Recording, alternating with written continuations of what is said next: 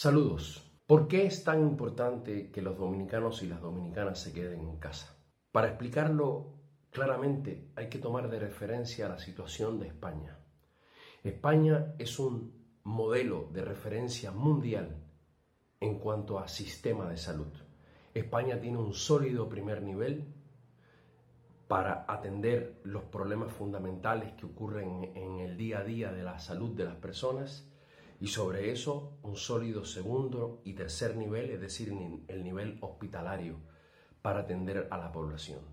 Y ese sistema es fundamentalmente público, es decir, no pagado, ni de propiedad privada ni para el lucro privado, y es universal. Todas las personas tienen derecho al mismo sistema con la misma dignidad y con la misma calidad.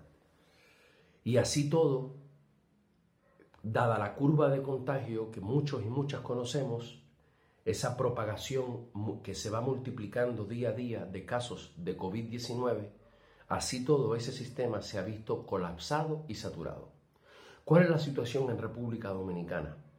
En República Dominicana tenemos unas 380 unidades de cuidados intensivos para todo el país. 380 los responsables políticos del gobierno aspiran a llegar a las 600 unidades de cuidados intensivos, es decir, camas, respiradores y todo el equipo. En total, para todo el país, solo hay 9.000 camas, no de cuidados intensivos, que son las que más se necesitan para este tipo de enfermedades infectocontagiosas. Además de eso, ya hemos visto, la prueba de diagnóstico está en manos de laboratorios privados, de manos de una transnacional farmacéutica y nos cobran 4.300 pesos para poder tener derecho a saber si tenemos COVID-19. Un sistema que no tiene capacidad de respuesta, que no tiene la infraestructura con capacidad de respuesta, un sistema eh, que cobra por cuestiones que deberían ser fundamentales. Y eso, eh, además, eh, ocurriendo eh, en una gran segregación. Hay personas que tienen acceso a unas cosas y una gran masa de población que sencillamente tiene derecho a lo que pueda, a que Dios lo salve, en el mejor de los casos. Esto no es casualidad, esto no es fruto del azar, este es el fruto de, un, de una voluntad política. La voluntad política de que no solo a la salud se le destina el presupuesto que se le destina, sino que además a una concepción y el diseño de unas leyes. Junto con la Ley General de, de Salud en República Dominicana tenemos la Ley de Seguridad Social. Lo que tenemos en República Dominicana no es un sistema de salud, es un sistema de curación de enfermedad que centra el, asunto de la salud no en la salud, no en que estemos saludables, sino en qué pasa cuando estamos enfermos. Por eso no tenemos un buen primer nivel. Por eso lo que tenemos son unas UNAP, las unidades de atención primaria, que no son de atención primaria. Y ya sabemos, y quienes trabajan ahí ya saben lo que es trabajar.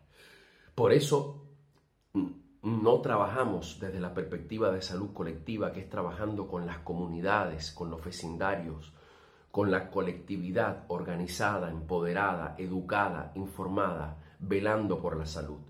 Por eso no hay una inversión estratégica sobre variables fundamentales de la salud como la alimentación, el acceso a, agua potable, el alcantarillado y la vivienda y el conjunto de factores que hacen que una población esté saludable.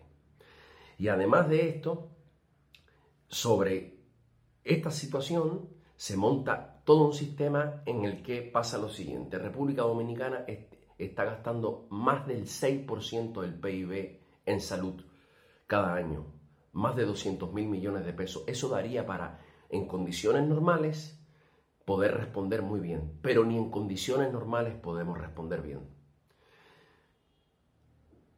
¿Por qué? Porque de ese 6%, solo un 1.4 o un 1.5% es inversión pública en salud.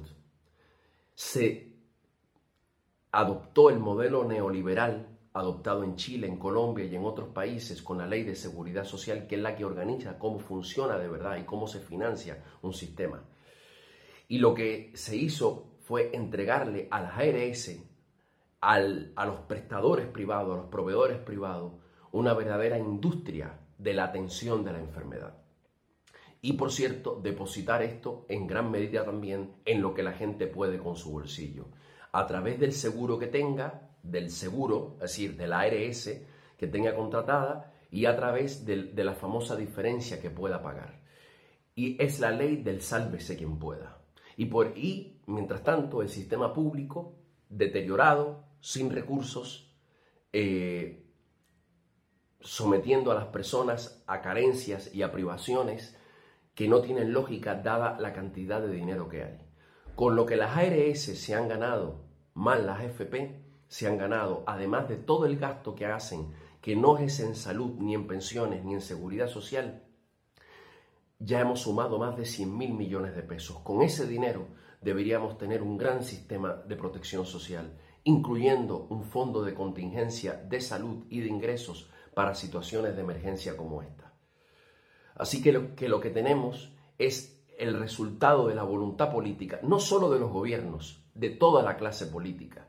Porque están los que diseñan los presupuestos, pero están los que los, los que los aprueban, los que los discuten, quienes los ejecutan en el Congreso, en el gobierno central, en el nivel municipal, en el nivel provincial. Es la clase política la que ha construido un sistema público deteriorado, deficitario, sin los equipos sin los insumos, sin las condiciones laborales, sin los salarios dignos para todo nuestro personal de salud, nos ha dejado en carencia a la gran mayoría de los dominicanos dependiendo de nuestro bolsillo y le ha entregado la salud como una industria de la enfermedad a los grandes beneficiarios de esto, que son quienes negocian con la salud a través de la prestación de servicios y fundamentalmente de las ARS, las intermediarias que parasitan de este sistema. Eso es lo que tenemos en República Dominicana y por eso es imperioso que nos cuidemos mucho más que los españoles, mucho más que los italianos y que los franceses, porque nosotros nos eh, enfrentamos a un sistema público que ha sido golpeado por la indolencia, la indiferencia y la admiración de lógicas de mercado en vez de lógicas de protección social. Un abrazo.